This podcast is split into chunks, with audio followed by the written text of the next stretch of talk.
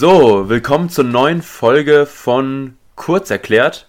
Heute wieder mit einer Folge zu unserer Interviewreihe. Heute haben wir einen Gast, der uns beisteht und heute will uns der Basti kurz erklären, wer unser Gast erstmal ist. Genau.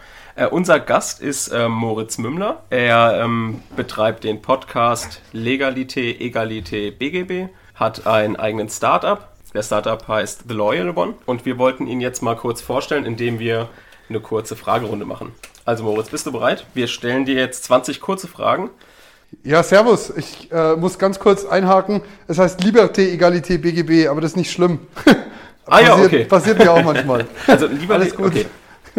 okay, perfekt. Gut. Auf jeden Fall, wir haben jetzt 20 Kurzfragen. Du kannst mit entweder oder antworten Ja. und kannst auch sagen, wenn beides passt. Okay, schieß los. Super. Ski oder Snowboard? Ski, Offen oder verschlossen? offen, Ruhig oder aufgedreht? Ru äh, aufgedreht. Altmann Schmidt oder Hämmer? Altmann Schmidt, Fleisch oder kein Fleisch? kein Fleisch. Handyreparatur oder Fotografie? Äh, Handyreparatur, Privatwirtschaft oder öffentlicher Dienst? Privatwirtschaft, Wandern oder Strandurlaub? Wandern, Schnee oder kein Schnee? Schnee, Arbeit oder Freizeit? Arbeit, Lern oder Freizeit?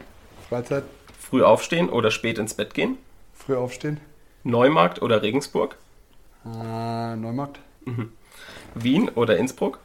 Innsbruck, Studienzeit oder Referendariat? Referendariat, GmbH oder UG?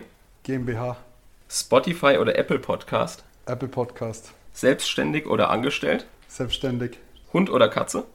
Hund, Schönfelder mit oder ohne Tasche? äh, mit, Und äh, Muse oder Coldplay?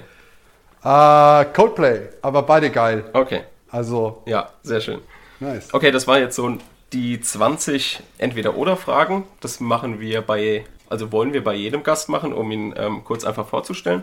Ja, cool. Und ich hoffe, passt einfach dann auch zu der Person. Also wir suchen uns dieses Entweder-Oder auch so raus.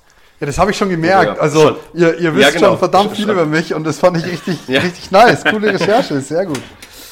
Ja, dann würde ich sagen, Genau, also wir haben uns jetzt dieses ganze Interview in zwei Teile vorgestellt. Und zwar wollen wir einmal, dieses Interview haben wir auch schon mit Basti selbst geführt, über deine Studienerfahrung im Bereich Wirtschaft ähm, Ja. besprechen. Und im zweiten Teil wollen wir, weil bei dir ist es mal äh, spezifischer als vielleicht bei anderen Gästen, die wir zukünftig bekommen, dass du ja eigentlich auch in unsere andere Reihe passt. Und zwar, du kannst uns Input zum Thema Startup geben. Ja, ich hoffe doch. genau, da wollte ich jetzt nochmal ganz kurz, dich nochmal ganz kurz ohne Fragen vorstellen. Du bist Moritz Mümmler, du da- darfst mich auch gerne unterbrechen, wenn was falsch ist. Nee, nee, ich heiße immer noch so. Genau, Moritz Mümmler, 25 Jahre, hast zwei Selbstständigkeiten, ein Startup gegründet, betreibst einen Podcast und bist ab und zu auch ein bisschen chaotisch Ja. und fährst gerne Ski und hast einen Hund. Oder hattest einen Hund? Ich habe ich hab keinen Hund, weder noch. Also, äh, ich hätte gern einen, ja, aber ich habe keinen. Ähm, äh, mein Geschäftspartner hat einen Hund und. Ähm, Ah ja, okay. Ja, also der, der, die Mila ist dann öfter mal da. Und meine Schwester hat mittlerweile einen Hund, äh, aber allerdings ist das der erste Hund, den ich nicht ausstehen kann. Es wird aber besser. Okay, also deswegen Hund und keine Katze. Ja, also ich muss sagen, Katzen sind so gefühlt Wesen, die äh, einen immer nur äh, betten, wenn sie was brauchen und ein Hund wirkt irgendwie ein bisschen loyaler. Also ich hatte auch mal so eine Baby-Bürokatze, die ist mir zugelaufen, aber die war dann nach drei Tagen wieder weg. Die hätte ich schon behalten. Ah ja, okay. Also wir hatten schon immer von klein auf immer Katzen und deswegen bin ich eher der Katzentyp. Ja, Ich aber ihr habt auf jeden Fall, wie gesagt, ich habe das bei den Fragen schon gemerkt, so da, da kam schon was durch. Ähm, nice, sehr cool. Ich, ich glaube, es macht, also die, der erste Block macht am meisten Sinn, wenn, äh, wenn ich den vorstelle, weil der Hintergrund, warum wir über diese Lernfragen ja sprechen, ist ja der, dass ähm, das im Jura-Bereich so ein sehr, sag ich mal, gespaltenes Thema ist. Da hat jeder seine eigenen Methoden, wie er da vorgeht, wie er lernt. Und deswegen ist das, glaube ich, auch so ein bisschen interessant für ähm, den Austausch. Und da haben wir ein paar Fragen vorbereitet, so ein paar Leitfragen, die wir dir gerne stellen würden. Und ich glaube, wir können direkt mal mit der ersten loslegen. Also, wie hast du im ersten Examen genau gelernt? Ähm, also am Anfang würde ich sagen, einfach falsch. Ich habe ähm, Okay. Mir wirklich nur diese Fälle von Altmann Schmidt angeschaut und durchgelesen und auch so ein bisschen nur die Sachen an den Rand markiert, die ich wichtig empfunden habe. Weil mein Problem so ein mhm. bisschen ist, wie ihr schon äh, mich äh, beschrieben habt, ich bin ein bisschen chaotisch. Und ähm, das war früher noch wesentlich schlimmer. Das Problem war praktisch, dass ich diese Unterlagen eigentlich regelmäßig alle verloren habe, also meine eigenen oder Karteikarten oder nicht einheitlich. Und das war dann voll der Graus und so habe ich mir gedacht, kann ich das am besten unterkriegen, indem ich einfach die verschiedenen ähm, Fälle einfach mir daneben schreibe, was war wichtig und so und das nochmal zusammenfasse. Das war jetzt nicht so granatengut. Ähm, ich habe dann zwei Monate vorm Examen nochmal alle Fälle und alles durchgemacht. Das würde ich sagen, hat die entscheidende Wiederholung gebracht. Aber ich habe fürs erste Examen grauenvoll falsch gelernt. Okay, also auch schon vor dem Rep für die ganz normalen Uni-Klausuren auch immer falsch gelernt? Ja, da ging's noch. Da habe ich mir dann immer ellenlange Zusammenfassungen selber geschrieben. Ähm, die beste Klausur, die ich je hatte, waren 15 Punkte. Das hat sich auch dann nie wieder bis ins Ref zweistellig wiederholt. Aber ja. ähm, diese Klausur war eine Zwischenprüfung, bei der ich wirklich alle vorherigen Zwischenprüfungen, die da irgendwie aufgezeichnet waren, ähm, runtergeprüft hatte und äh, somit praktisch immens viel geübt hatte so dass ich genau das jedem empfehlen kann. Man kann natürlich jetzt nicht jede Examensklausur irgendwie durchackern, die es jemals gegeben hat, aber ähm, mhm. Üben ist da tatsächlich sehr, sehr wichtig. Also Übungsklausuren. Ja, also hast du auch sehr wenig Klausuren geschrieben. Äh, fürs erste Jahr. Fürs erste habe ich immer mhm. so die Verpflichtenden von Altmann mitgeschrieben und so ein bisschen Probeexamen. Ich glaube 28 Stück insgesamt. Das ist jetzt nicht brutal wenig, ist jetzt aber auch nicht brutal viel. Fürs zweite mhm. würde ich jetzt sagen, ist es schon weit mehr als das Doppelte. Okay, krass, ja. Also ich habe jetzt fürs erste Examen auch tatsächlich gar nicht so viele Klausuren geschrieben. Ich hätte wahrscheinlich auch deutlich mehr schreiben müssen, aber ich ja. glaube, man hat dann auch während dem Repetitorium auch so viel mit Nacharbeiten zu tun, Ach, dass man. Du hast doch einfach keinen Bock, eine, du hast doch einfach keinen Bock, ja. eine, eine, Klausur zu schreiben. Es dauert halt fünf Stunden jedes Mal mit Nachkorrektur sieben. Wer, wer macht das schon? Ja, ist echt so. Ja, also auch so dieser Uni-Klausurenkurs bei uns, den hat, haben auch nur die wenigsten besucht. Ja. Ja, aber das sind die, die dann gut sind. Ja, klar. Also wir hatten einen ziemlich niedrigen Schnitt, glaube ich, aber. Aber es waren trotzdem ein paar Überflieger natürlich dabei. Ja, klar. Ja. So, nächste Frage. Ja, ähm, wir haben die Frage, bekommen wir immer mal wieder die Frage, auch von unseren Zuhörern oder auch mit deinen Followern, mhm. da, zum Thema Motivation. Also es scheint ja ein Riesending zu sein. Bei so einem langen Studium, wie lange hält man sich, äh, oder wie hält man sich lange motiviert? Und die Frage will ich dir stellen. Wie, wie hast du dich oder wie motivierst du dich zu lernen und auch das über diese lange Zeit hinweg? Also es gibt ja da verschiedene Möglichkeiten, Mittel und Wege. Ich habe ähm, für mich gegen Ende hin ähm, von einem, von einem Bekannten den Spruch gehört, Motivation kommt vom Tun. Das heißt, du wirst ja dadurch, du wirst ja zu deinem Ziel oder zu deiner Zielpersönlichkeit oder zu deinem Zielberufsstand, indem du das tust, was dich dorthin bringt. Und dadurch, dass du das tust, kommt Motivation auf, weil du ja schon dabei bist, es zu werden. Du bist es ja praktisch schon.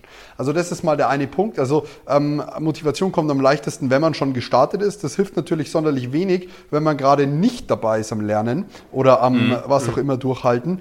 Ähm, mir hat geholfen tiefes, tiefes, tiefes Vertrauen ähm, tiefes Vertrauen in mich selbst, in, in die, das Universum oder was auch immer, dass ich genau zum richtigen Zeitpunkt ähm, das Gefühl bekommen werde, okay, jetzt sollte ich was tun. Und darauf kann sich natürlich nicht jeder verlassen. Bei mir muss ich sagen, funktioniert das einigermaßen gut. Äh, ich starte dann langsam, mache mal irgendwie zwei Stunden am ersten Tag und so. Man muss sich auch echt wieder an diese lange Zeit des Lernens, wenn man mal fünf, sechs Stunden am Tag sitzt, gewöhnen. Und, ähm, ja, ist echt unglaublich. Ja. Und das muss ich sagen, ist, ist äh, wieder wie dieses Reinfinden. Start slowly. Ähm, es gibt ein paar Routinen, die kann man sehr extrem angehen, wie, keine Ahnung, 5 Uhr aufstehen. Das geht problemlos meines Erachtens nach. Aber so fünf Stunden Konzentration halten, da muss man schon üben. Und äh, mhm. daher die Motivation zusammengefasst ähm, kommt vom Tun und ähm, sonst la langsam anfangen und ähm, einfach ja auch das große Ganze nicht aus den Augen verlieren und sich Zwischensteps setzen. Also für mich war eigentlich das Studium im ersten Staatsexamen beendet und ich dachte mir, na gut, danach bin ich ja fast Volljurist. Lang dauert es ja nicht mehr. Das war ein Trugschluss, aber es hat mich äh, durchs erste Examen gebracht und ähm, das große Ziel bringt mich jetzt auch durchs zweite. Vielleicht passend dazu, wie strukturierst du denn deinen Alltag, wenn du jetzt anfängst, in der Lernphase zu sein? Also ich habe das Gefühl, gerade wenn man jetzt sich auf den äh, Jura-Instagram-Seiten umtreibt, dann sieht man ja schon, dass es ganz viele, äh, ganz viele Leute auf ganz verschiedene Art und Weise ihren Alltag strukturieren. Verschiedene Lernblöcke, ganz früh, ganz spät. Wie hast du deinen Alltag strukturiert? auch in der Vorbereitung aufs erste Staatsexamen? Und was würdest du empfehlen daraus? Also ich ähm, würde sagen, fürs erste Examen habe ich gar nicht strukturiert. Ich habe mich hingesetzt, gelernt und am nächsten Tag wieder gelernt und nach Gefühl halt vorgegangen, hm, was habe ich denn gestern gemacht, was habe ich denn heute gemacht, wie war es denn gestern, wie sind die Noten, wie auch immer. Fürs zweite natürlich mit diesem ganz speziellen äh, Journal da, ihr wisst Bescheid, nein, Schmarrn. es ist, ich ich habe mir am Anfang tatsächlich mal eine Bestandsaufnahme gemacht. Ich habe mal gemacht, okay, wie viel habe ich eigentlich zu lernen, was habe ich gelernt, wo, wo, wo muss ich noch was unterbringen ähm, und habe dann geschaut, okay, so und so schaut's aus. Dann gehe ich auch so ein bisschen und ich muss echt sagen, so ein bisschen nach Gefühl und Plan in mir drin, aber das kann ich nicht jedem empfehlen. Also wer, wer richtig gute Noten will, sollte da schon strukturierter sein. Aber ich bin auch so ein bisschen nach den Noten, die ich bekommen habe, im, im, äh, in den Probeklausuren gegangen. Und jetzt gegen Ende hin habe ich tatsächlich einen ziemlich konkreten Plan. Ich habe mir am 1. Oktober, und man muss dazu sagen, am 24. November schreibe ich, am 1. Oktober habe ich mir mhm. gesagt, okay, wie viele Tage habe ich noch, wie viele freie Tage brauche ich, wie viele Tage kann ich praktisch verhältnismäßig pro Klausur, die ich schreibe, aufwenden und äh, habe mir das auf mein Whiteboard geschrieben, wo normalerweise sonst meine To-Dos aus der Arbeit und so weiter und so fort stehen und radiere praktisch jeden Tag einen Strich weg, den ich jetzt praktisch gelernt habe. Also heute war es zum Beispiel Arbeitsrecht, dann, dann ist ein Stück vom Arbeitsrecht weggefallen. Hm, daran wird sich meine Frage anschließen. Bist du vor Klausuren oder jetzt in der Lernphase, kurz bevor dem zweiten Examen, bist du da besonders aufgeregt oder bist du eher ein Typ, der sowas ein bisschen ruhiger angehen lässt? Also ich bin äh, zu ruhig, würde ich sagen, was das Ganze angeht. Ich habe vor meinem ersten Examen ein ähm, Probeexamen geschrieben, ungefähr zwei Monate vorher und bin mit 3,75 mhm. Punkten durchgefallen. Aber dennoch gab es irgendwie kein, keine Möglichkeit für mich in meinen Gedanken, dass ich durchfallen würde. Also die gab es zwar so ganz leicht, 5% haben vielleicht gesagt, so, du könntest auch durchfallen und die 95% haben gesagt, nö, du hast es schon immer gemacht und das machst du jetzt auch dieses Mal wieder. Ähm, das ist ein großes Geschenk und ich weiß, dass das äh, tatsächlich schon fast eine Gabe ist äh, oder ein, ein Talent, mhm, da so man, zu vertrauen. Das ist schon besonders. Das, das, das habe ich auch feststellen dürfen ähm, und bin da auch, würde ich jetzt mal sagen, meinen Eltern und meinem Umfeld, in dem ich aufwachsen durfte, sehr dankbar, dass sie scheinbar mir da eine, eine, eine Fähigkeit mitgegeben haben. Grundsätzlich vor einer Klausur an sich aufgeregt bin ich kaum, würde ich sagen, im Vergleich zu dem, was man sonst so kennt. Also ich gehe da schon recht cool rein. Aber ich bin jetzt auch nicht so, dass ich sage, boah, triggert mich gar nicht, dass was drankommen könnte. Gerade wenn ich dann den Sachverhalt gelesen habe, kommt bei mir tatsächlich die Aufregung, weil ich mir denke, scheiße, du hast keinen blassen Schimmer, was um was es hier eigentlich geht. also mhm. da, da kommt's dann. Das ist auch immer der Moment, wo ich nervös werde. Also vorher, vor, auch vorm Examen, war ich jetzt nicht sonderlich nervös, aber zum Beispiel bei mir in der zweiten Examsklausur kam Arbeitsrecht dran und Arbeitsrecht ist echt so ein Fach gewesen, was ich gehasst habe und was, ich, ja. was man nicht besonders wiederholt hat zum ersten Examen, jedenfalls hier in Rheinland-Pfalz nicht. Und ich dann kam nicht. eine gesamte Arbeitsrechtsklausur dran. Also da haben echt alle gestöhnt, als der erste Satz hieß, der Arbeitnehmer so und so. Und da hat schon jeder gedacht, okay. Ja, mies. Ich habe es auf Lücke gesetzt. Also wenn das dran gekommen wäre, hätte ich geweint, glaube ich. Ja. okay. Nächste Frage. Wie hast du während dem Rap wiederholt? Also Hast du immer die Stunden direkt nachgearbeitet oder hast du, wie gesagt, nur so währenddessen was an Rand geschrieben oder sowas? Also währenddessen habe ich nicht mitgeschrieben, weil eigentlich alles in den Lösungen steht und habe versucht aufzupassen und mhm. mitzudenken. Tatsache ist, dass ich äh, das erste halbe Jahr von meiner Examsvorbereitung eigentlich keine Examsvorbereitung betrieben habe, sondern echt viel in den Bergen war, viel irgendwie unterwegs. Ich habe wie gesagt, mhm. meine erste, meine Vorbereitung fürs erste Examen, ich habe da kürzlich so ein bisschen drüber nachgedacht und denke mir, eigentlich dürfte ich es gar nicht haben. Also das, es ist, es ist ein Wahnsinn. äh, nachbearbeitet habe ich gefühlt. Ja, nein, mal ehrlich. Also nachgearbeitet habe ich so gefühlt zwischen Tür und Angel ich hatte eine drei, dreieinhalb Tage Lernwoche vielleicht so angefangen, dass es ernster wurde, hat es echt so drei Monate vorm Examen. Ich kann das keinem empfehlen, so macht es nicht. Das war bei mir auch Unwissenheit. Bei mir war der, der Punkt, ich wusste gar nicht, was ich alles können müsste. So, und wenn du das nicht weißt, kannst du natürlich ruhig schlafen. Und jedes Mal, alle drei Wochen, hat mich dann wieder der Schlag getroffen, wie eine Freundin zu mir meinte, so, kannst du das schon? Und ich so, was ist das? und mhm. also, äh, das, das kann ich echt keinem empfehlen. So, und ansonsten währenddessen oder danach habe ich halt diese Fälle nachgearbeitet und that's it. Also mittlerweile kann ich, kann ich sagen, äh, dass die Kontinuität einfach wichtig ist. Die Sachen sofort nachzuarbeiten ist gar nicht so wichtig. Äh, wichtig ist, dass ihr keinen krassen Aufschub reinbekommen lasst oder sowas. Ähm, das passiert aber auch unweigerlich, also macht euch da nicht verrückt, wenn das passiert.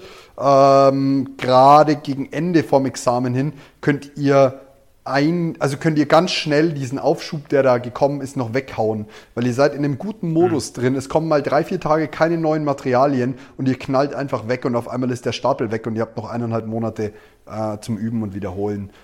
Äh, so ist es zumindest bei mir gefühlt gewesen. Sobald da nichts mehr nachkam, ging es recht fix. Okay. Eine Frage, die mich jetzt persönlich einfach nochmal interessiert, ist: Im Referendariat, bist du da parallel jetzt im Repetitorium gewesen oder ist das nicht so wie zum ersten Examen, dass man ah. da in Repetitorium gehen sollte? Es, es werden so Crashkurse angeboten. Ich glaube, in, in, mhm. in, überall außer Bayern ist das, das sind es die Kaiserseminare und in Bayern weiß ich gar nicht, ob die stattfinden. Ich glaube fast nicht. Da macht es halt Hemmer oder Altmann Schmidt.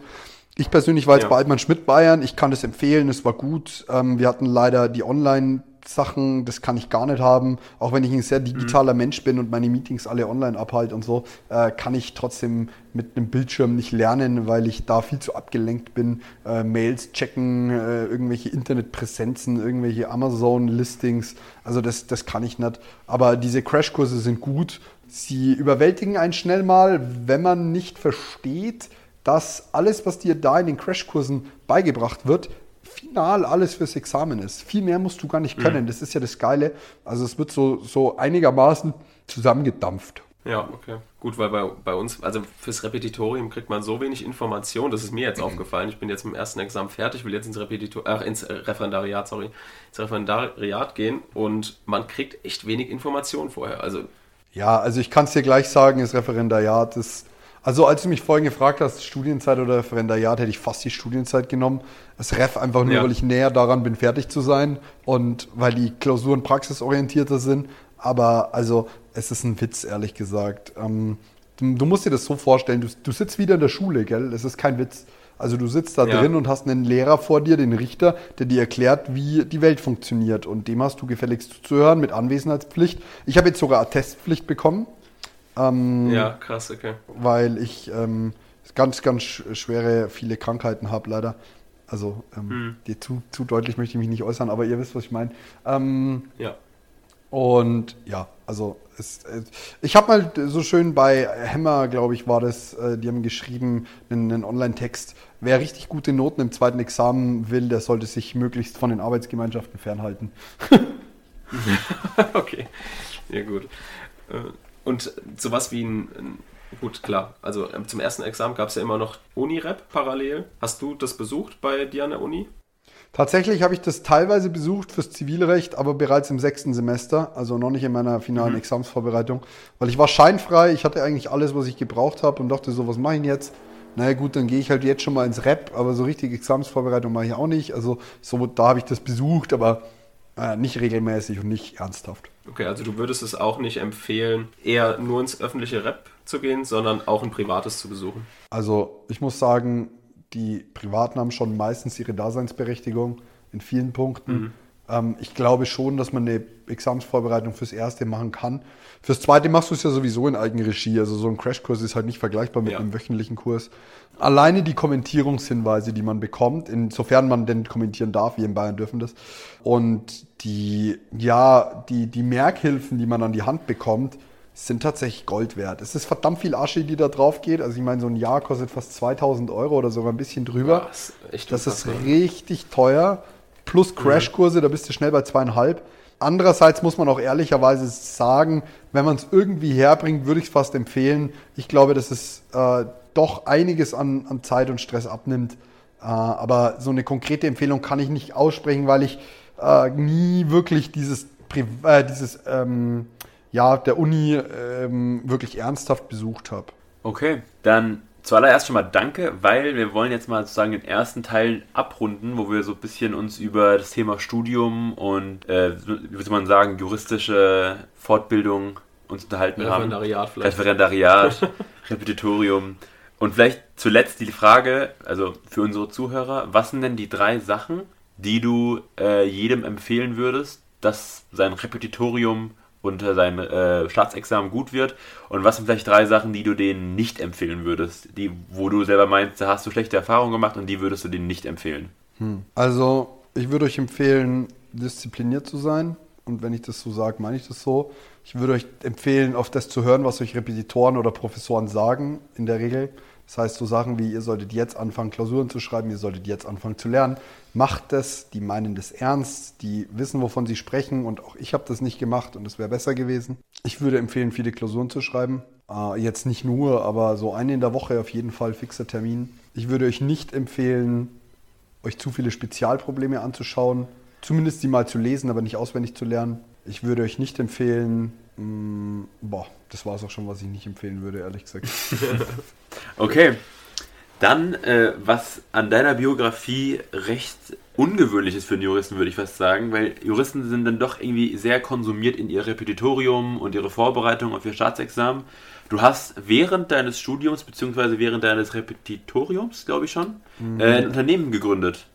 Mm, ja, jein, das stimmt so nicht, weil ich ähm, mit äh, Start meines ähm, Jurastudiums mich selbstständig gemacht habe in, in Richtung ähm, der Handyreparaturen, die ich dann durchgeführt habe. Da war ich 19 und ähm, das ging sehr gut parallel. Ein Jahr später haben wir dann die Smart Restore jetzt, Smart Restore GmbH gegründet. Die, ähm, darunter läuft auch tatsächlich das ganze The Loyal One-Thema. Aber das erste von dieser GmbH war tatsächlich ähm, iPhone und Zubehör, äh, also iPhone-Zubehör, Handyhüllen und Panzergläser, die gibt es auch immer noch. Und 2018, also 2016 hatte ich die Idee und 2018 kam dann tatsächlich äh, The Loyal One, also die Taschen dazu. Während meiner Examensvorbereitung habe ich meinen Geschäftspartner nach China geschickt und habe zu ihm gesagt, äh, bring mal bitte die, die, die und die Taschen mit. Er ist dann zu verschiedensten Händlern bzw. Produzenten tatsächlich hin, hat sich die Fabriken angeschaut, hat sich äh, angeschaut, wie die produzieren und hat uns dann entsprechende Samples mitgebracht. Das war im Mai vor meinem Examen im September. Und ich habe ihm eigentlich nur gesagt, okay, das muss anders, das muss anders, das muss anders. Und äh, so ist dann das Produkt entstanden. Und angekommen sind die tatsächlich ein, zwei Monate nach meinem Examen, sodass wir dann auch entsprechend ähm, die verkaufen konnten und in die Vermarktung gehen. Das klingt ja auf den ersten Moment so, äh, dass das nicht so viel Aufwand ist, aber ich glaube, also das ist die Frage, die ich an dich habe, wie schafft man es, ein Unternehmen mitzuführen oder mitzugestalten, während man äh, dann doch irgendwie in das äh, in die ganze Lernvorbereitung aufs Staatsexamen äh, involviert ist. Was äh, hat das für ein Zeitmanagement auf sich? Das ist eine verdammt gute Frage, weil, also ich, bis ich vor kurzem, äh, vor ungefähr, ja gut, so kurz ist gar nicht, vor einem Jahr wurde ich gefragt, Moritz, äh, von einer erfolgreichen Geschäftsfrau, sie so, Moritz, manchmal hätte ich gern dein Time-Management. Wie machst du das, dass du das alles unter den Hut bringst? Und ich so, du, das ist eigentlich ganz einfach, du lässt die Sachen einfach so lange liegen, bis sie so unfassbar dringlich werden, dass du nur noch die wichtigsten 20% schaffst. und dann hat sie mich angeschaut und hat sie gesagt, das ist nicht sonderlich befriedigend, die Antwort. Und ich so, ja, sorry, aber so war es halt. Das ist jetzt schon überspitzt formuliert. Also am Anfang, klar, musst du initial tätig werden, weil von alleine, nur weil du es liegen lässt, äh, verkauft sie jetzt dein Produkt nicht. Aber äh, es hängt schon extrem vieles mit meinem Geschäftspartner Ludwig zusammen.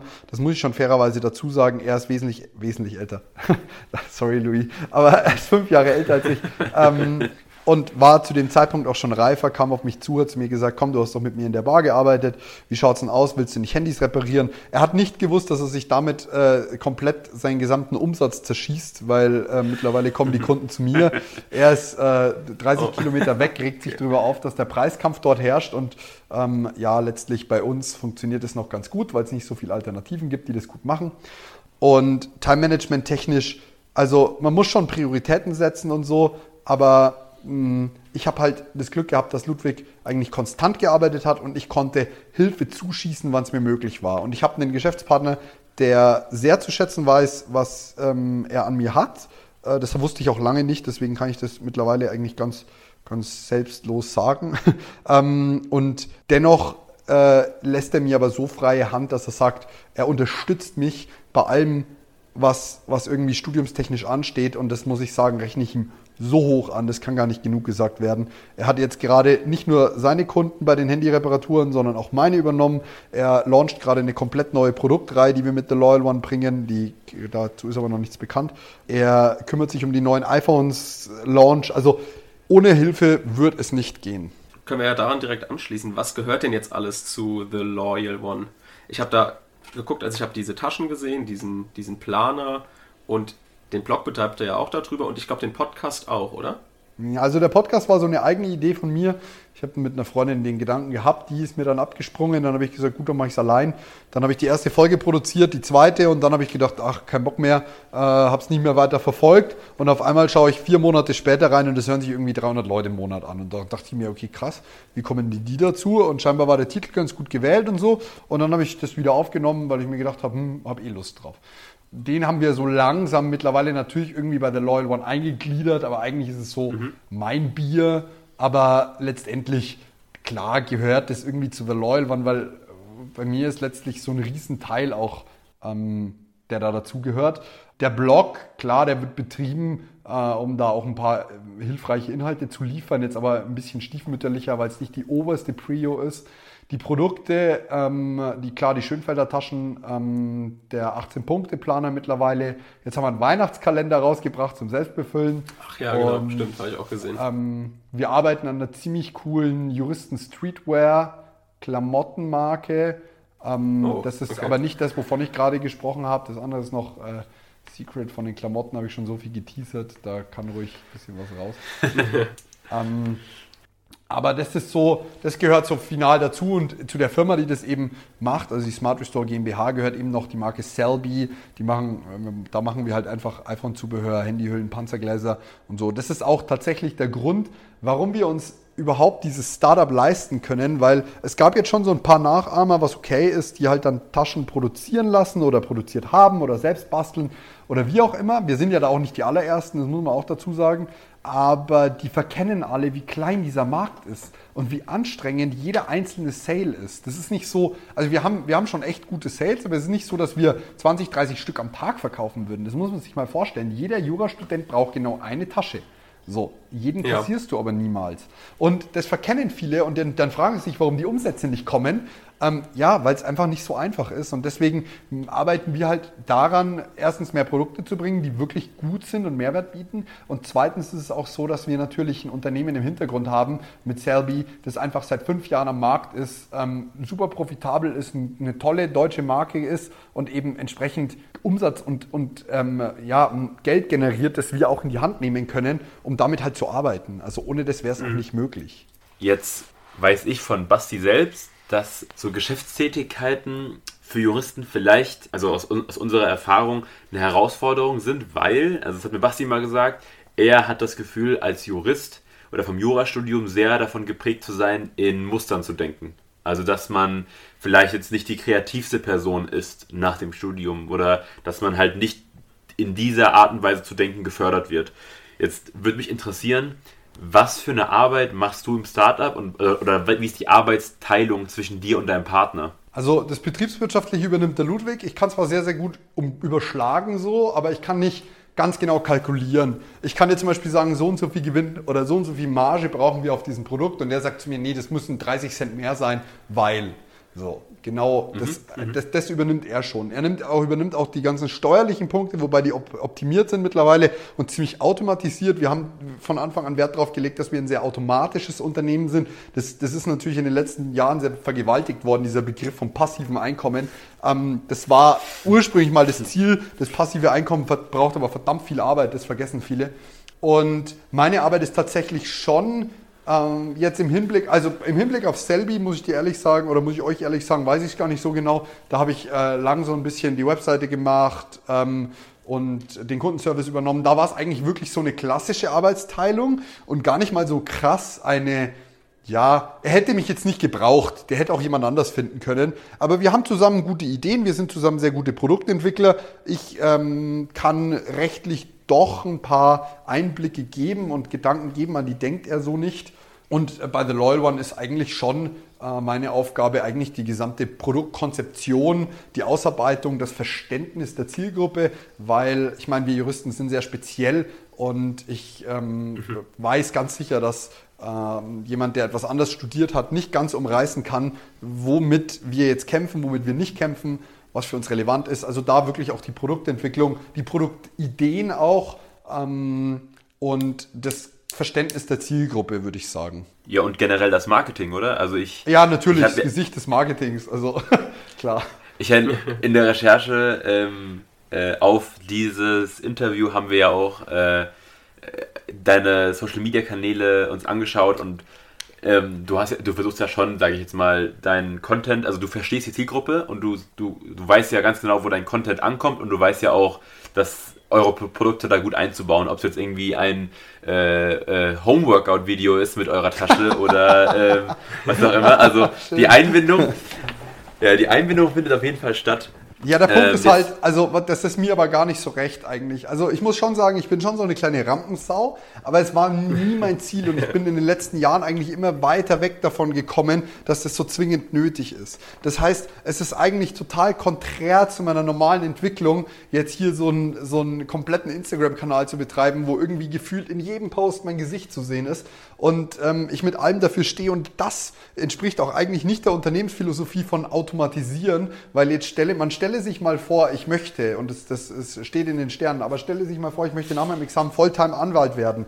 Ja, dann müsste ich ja nebenher die komplette, das komplette Gesicht des Marketings sein. Man, und jetzt angenommen, ich stimmt. möchte sagen, ich möchte es irgendwie jemandem abgeben, dann habe ich ein Riesenproblem mit dem Umbranding, weil irgendwie mein Gesicht halt schon, es gibt ja Leute, die denken, ich bin the loyal one, aber das ist ja gar nicht, das ist ja, gar nicht der ich zum Punkt. Beispiel am Anfang gedacht. Genau, und die Marke ist The Loyal One und das ist ein Riesenproblem, aber da muss ich sagen, das kostet e- enorm viel Kraft, sowas umzubranden und die will ich mir aktuell nicht nehmen. Deswegen jetzt gerade erstmal auf Wachstum und dann schauen wir mal, äh, was man umbranden kann oder wie auch immer. Also Genau, da wird sich jetzt nochmal meine Frage anschließen. Das Problem habe ich zum Beispiel im Moment, ich bin am überlegen, wenn man jetzt so einen Podcast macht und so, dann interessiert natürlich die Leute auch, wie man aussieht. Und man möchte ja auch irgendwie irgendeinen Content verkaufen und will auch dahinter stehen und zeigen, dass man, dass es guter Content ist und sowas macht man ja typisch einfach damit, dass man auch zeigt, wie man aussieht. Also mal auf Instagram ein Video macht oder sowas. Was hat dich jetzt dazu bewegt, damals das erste Video aufzunehmen, wo man dein Gesicht sieht? War dir das irgendwie unangenehm oder woran hast du gedacht oder ging das einfach locker von der Hand? Also ich muss dazu sagen, das habe ich ja gerade schon erwähnt, ich bin schon so eine Rampensau, also so dieses äh, in die Kamera grinsen ist schon auch mein Ding. Ich habe äh, 2018, soweit muss ich ausholen, äh, angefangen Vlogs zu drehen und halt so die Orte, wo ich hingefahren bin, einfach videografisch mitzunehmen und aber auch tatsächlich mit dieser Kamera zu sprechen. Und dadurch ist mir einiges an Scheu diesbezüglich genommen worden. Also da habe ich jetzt nicht mehr so das Riesenproblem damit. Das erste Video äh, aufzunehmen, keine Ahnung, ich wollte mehr Persönlichkeit in die Marke reinbringen. Das glaube ich, habe ich dann auch zu dem Zeitpunkt schon äh, geschafft gehabt. Es, es ist sehr, es hängt sehr viel dran, wenn man mit seinem Gesicht für etwas steht. Weil man nehme an, ich, ich schaffe es tatsächlich, äh, wie jeder andere Mensch auch, irgendwo in ein Fettnäpfchen zu treten. Dann stehe ich halt mit meinem Gesicht dafür gerade. Wenn du das anonym machst, dann ist es so, ja, ist vielleicht trotzdem ärgerlich, aber ja, es, es, es killt dich halt keiner irgendwie mit deinem Gesicht. Genau das gleiche habe ich kürzlich erlebt, dass wirklich so ein Troll gemeint hat, er muss jetzt unter ein Video schreiben, wo ich recht persönlich erzähle, wie, wie es ist, als Kind von zwei Juristen aufzuwachsen und eigentlich sehr, sehr viele persönliche Inhalte teile und auch gesagt habe, also ich weiß noch nicht, ob ich Jurist oder als Jurist operativ tätig werden möchte und mach jetzt mein Ding. Dann kam der Kommentar, meinst du wohl mit dein Ding diesen überteuerten Planer? Und dann war ich schon so, weißt du was, du, du kannst nicht mal, hier stecken ein, ein, ein Dreivierteljahr Arbeit drin von drei Leuten und es, ist, es wird in Deutschland produziert, egal, darauf muss ich gar nicht eingehen, der Preis ist mehr als fair. Und dann kommt so ein, Ja. so ein Lumpi daher und schafft es in einem Satz, dir irgendwie richtig gegen den Strich zu gehen. Und das, das ärgert dich dann schon, weil du stehst ja mit noch mehr als meinem Gesicht. Ich stehe ja da auch mit meiner Leidenschaft, mit, meinem, mit meiner Arbeitszeit und auch natürlich mit meiner Kredibilität drin. Also das, da gehört schon ein bisschen mehr dazu. Das war mir vorher ja nicht in dem Ausmaß klar, aber ich würde es jederzeit wieder machen. Also Gut, dann auf jeden Fall danke für, also das ist ja so ein bisschen aktuell, glaube ich, also für jeden, der im sozialen Netzwerken irgendwie aktiv ist, im Öffn in der, irgendeiner öffentlichen Funktion, ist das, was du gerade eben ja beschrieben hast, das, was viele wiedererleben. da fällt mir Ähm. gerade noch was ein, sorry, wenn ich dich unterbreche. Ähm, Mhm, klar. volle Transparenz ist eigentlich das Stichwort. Wenn du, du kannst jemandem nichts, wenn er voll transparent damit umgeht. Also ich habe zum Beispiel kein Problem, die Kalkulation unserer Planer einfach offen zu legen. So, das kommt noch, ich muss ein Video oder ich möchte ein Video dazu machen mit Ludwig und einfach mal so zu erzählen, hey, wie kalkulieren wir eigentlich? Das macht kein Unternehmen. Niemand kommt her und sagt zu dir, hey, weißt du was, so und so schaut der Gewinn am Ende aus. Das ist aber völlig okay, weil meine Motive ja nicht daran sind, mich daran zu bereichern, sondern letztlich meine Motive sind, ich möchte gerne mit dem, was mir Spaß macht, Geld verdienen. Und wenn hm. Du diese Transparenz leben kannst und nach außen tragen kannst, dann ist es überhaupt kein Problem mehr, weil wer, wer soll dir noch was können? Wenn du, wenn du offen deine Schwächen und offen deine Stärken zugibst, ja, wofür soll man dich angreifen und kritisieren? Ähm, ja, ich wollte gerade eben nur auf dein starkes Plädoyer eingehen und sagen, ja, das ist, glaube ich, eine Sache, die du gerade beschreibst, die viele in diesem Bereich wiedererleben. Also, dass da Leute kommen und die kritisieren und dass sowas gerade in dieser Instagram-Welt ist Kritik zu äußern sehr einfach und die Leute machen sich auch sehr einfach, den Leute direkt, die Leute direkt anzugreifen. Deswegen glaube ich, dass da viele mitempfinden können. Und jetzt äh, zum Abschluss unseres Startup-Bereichs ist nochmal eine Frage ähm, zu eurem Startup selbst, weil das passt auch zu dem Thema, was wir letztens bearbeitet haben bei uns in der Startup-Reihe. Und zwar, warum ähm, habt ihr eine UG als Geschäftsform gewählt? Gehabt, gewählt, gehabt. Äh, wir, sind, wir sind seit einem Monat, glaube ich, eine GmbH und es hat sich auch sehr lange gezogen. Am Anfang mangels, mangels Kenntnis. Wir wussten nicht, was auf uns zukommt, wenn wir eine UG gründen. Wir dachten halt, okay, UG ist die Mini GmbH, passt, die Umwandlung ist danach relativ einfach. Ähm, faktisch ist es so, dass wir halt äh, die UG wählen wollten, weil wir einfach beide, ähm, ich meine, damals war ich, neu, na, damals war ich 20. Ich hatte nicht einfach 12.500 Euro, um eine GmbH zu gründen. Ähm, ja. Somit hat jeder von uns 500 Euro in die Hand genommen. Den Rest haben wir tatsächlich als Privatkredit von meiner Mutter genommen. Also wir haben insgesamt mit äh, 4.000 Euro gestartet. Ähm, falls da mhm. äh, irgendwelche ähm, Bad Vibes aufkommen, ja, der ist zurückbezahlt worden, vollständig im ersten Jahr. ähm, das, das war halt einfach, weil wir gesagt haben, wir, wir können uns zwar 300 Euro im Monat leisten, so nach dem Motto, aber eben nicht 4000 Euro auf einen Schlag. Deshalb die UG mit einem Einstandskapital von insgesamt, glaube 1000 Euro, jeder 500 und dann eben nochmal äh, nachgeschossen. Die würde ich mittlerweile anders machen, wenn ich es mir denn ansatzweise leisten kann, weil die Umwandlung relativ anstrengend, nervenaufreibend und teuer ist. Also ähm, entweder du bezahlst den Betrag tatsächlich faktisch ein, dann musst du sowieso dieses Geld aus versteuertem Geld nehmen und einzahlen. Oder aber du genau. machst eine, äh, lässt eine Bilanz beglaubigen vom Wirtschaftsprüfer. Wirtschaftsprüfer sind nicht sonderlich günstig, machen das Ganze auch ähm, von der Bilanzsumme abhängig und aufgrund dessen äh, zahlst du da auf jeden Fall 1000 Euro. Äh, das heißt, wenn du irgendwie ansatzweise vorhast, das äh, ja, ernsthaft zu betreiben äh, und, und jetzt nicht irgendwie einen Gedanken haben musst, dass du da bald wieder aufhörst, dann kann ich nur empfehlen, gleich die GmbH zu wählen und einfach die Hälfte vom Geld einzuzahlen. Das sind ja insgesamt dann pro Person nur 6.250 Euro. Dann vielen Dank für das ehrliche und ausführliche Input dazu. Ich glaube, es ist für einige sehr interessant, die sich damit auseinandersetzen. Und damit sind wir fast am Ende angekommen. Schon vorab mal vielen Dank für. Genau, vielen Dank das ganze Input äh, für das zeitige äh, Zusammenkommen mit uns. Und wir haben uns überlegt in unserer Interviewreihe, dass unsere Gäste selber vorschlagen, wen wir als nächstes interviewen sollten.